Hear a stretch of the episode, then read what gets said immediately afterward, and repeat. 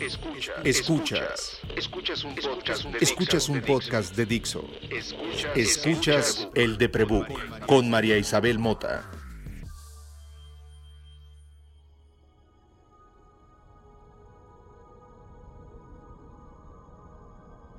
Sé poco de horóscopos, aunque he cobrado por escribirlos, corregirlos, diseñarlos, conceptualizarlos, reinterpretarlos, explicarlos, contar su historia. Sé poco de horóscopos y no es queja. Soy escorpión. Nací un 19 de noviembre de 1976 a las 10 de la mañana en la Ciudad de México. Me entero que esta información es necesaria para que un punto .com me dé los resultados de mi carta astral, donde me informan, tras un par de clics, que soy ascendente a Capricornio. Mi mamá era Capricornio. Mi papá era Piscis. He tenido parejas Piscis, Tauro, Cáncer, Escorpión. Yo creo que de cualquier otro signo zodiacal. Pocas no han sido. Sé poco del horóscopo porque creo que el horóscopo sabe demasiado de sí mismo. Sé mucho de horóscopos porque son una herramienta editorial efectiva para hacer dinero. Y yo sé editorial y sé cómo hacer dinero con lo que se escribe. Tal vez nunca me interesaron los horóscopos más allá de la herramienta editorial que han sido en mi vida, porque me dijeron que soy escorpión y los escorpiones me asustan. Creo que es normal tomando en cuenta que cargan veneno. Las ideas asociadas al animal, al signo y al símbolo me parecen bastante cutres para asociarlas con un ser humano. Pero sé de fe. Me enseñaron mis padres en la escuela primaria y en la iglesia católica que la fe mueve montañas. La fe es eso que te irradia en el centro del pecho e ilumina punto por punto, coyuntura por coyuntura tu cuerpo hasta que se convierte en un rayo de luz. Eso me lo enseñó la cultura hindú y Luc Besson en The Fifth Element. La fe es aliada y es poderosa, crea vida, hace que crezca. La fe es energía que nos rodea y nos une. Eso me lo enseñó George Lucas en The Empire Strikes Back. Y el budismo. Porque lo mismo lo dijo Yoda que algún monje, ¿eh? Somos seres luminosos, no esta materia cruda. Debes sentir la fuerza que es la fe alrededor de ti, entre tú y yo, entre el árbol, la roca, en todo lugar, incluso entre la nave y tú. O sea, entre mi miedo y mi vida. La fe ilumina lo desconocido. Tal vez por eso hace miles de años un montón de personas viendo al cielo trataron de no sentirse diminutas, de acortar la distancia que parecía infinita y hoy sabemos se mide en años luz y que existe entre las estrellas y nosotros que somos pequeños seres de luz. Las observaron tanto que encontraron formas donde cuatro reflejos construyen un oso, donde 167 estrellas forman un escorpión. Porque si se acercaran a la Tierra, oso y escorpión, tal vez no tendríamos tanto valor de tenerlos cerca. La fe acorta distancias. La fe une. La fe nos hace uno con la fuerza.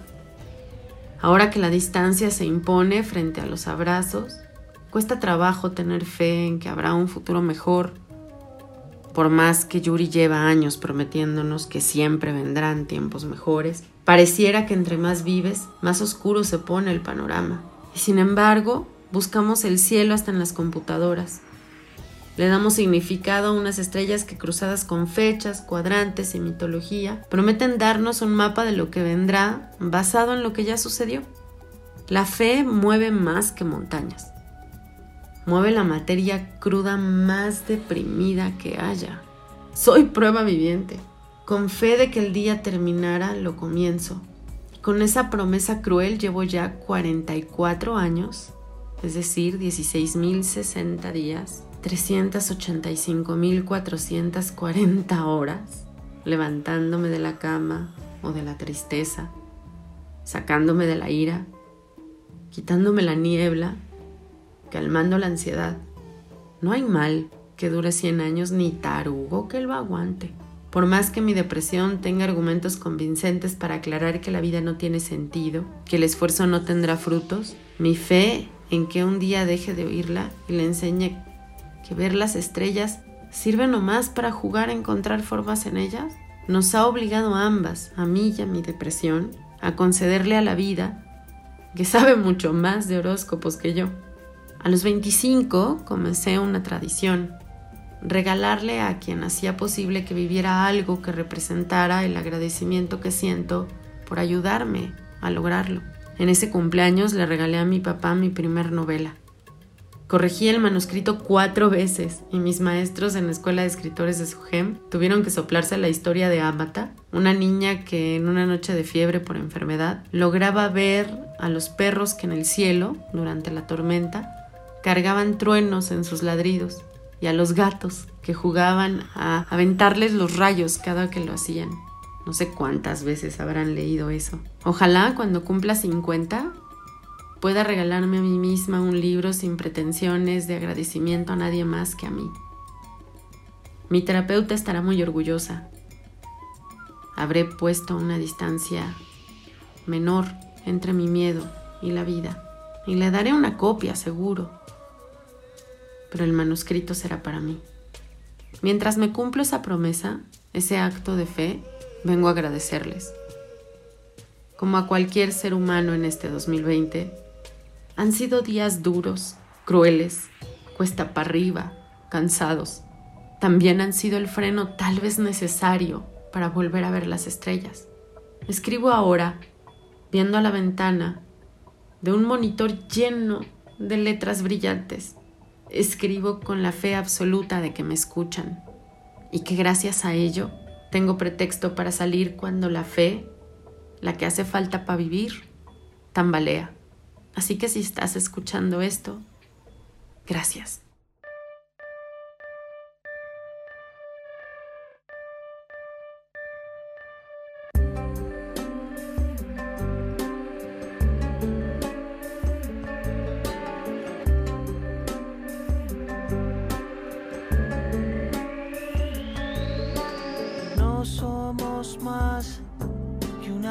Gota de luz una estrella fugaz, una chispa tan solo en la edad del cielo.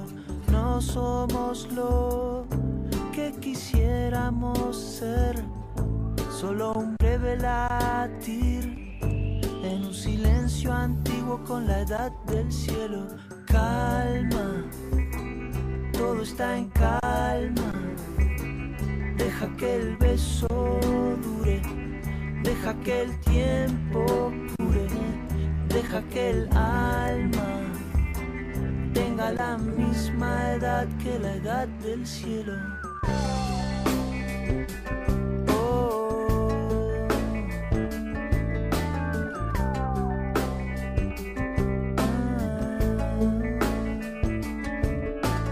Ah. Somos más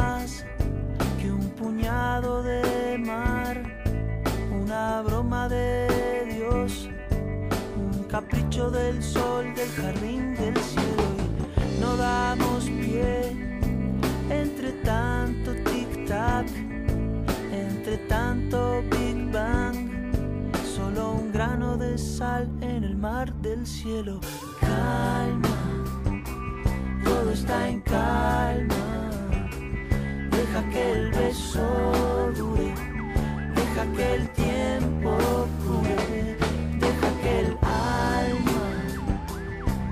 la misma edad que la edad del cielo, la misma edad que la edad del cielo.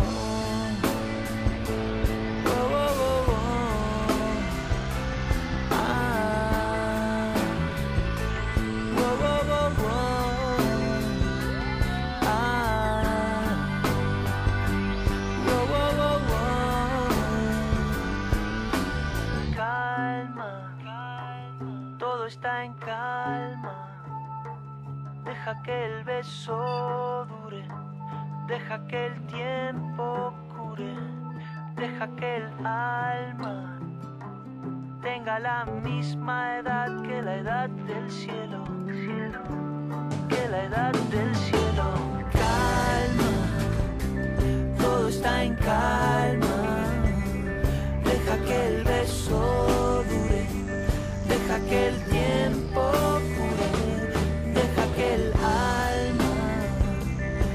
tenga la misma edad que la edad del cielo.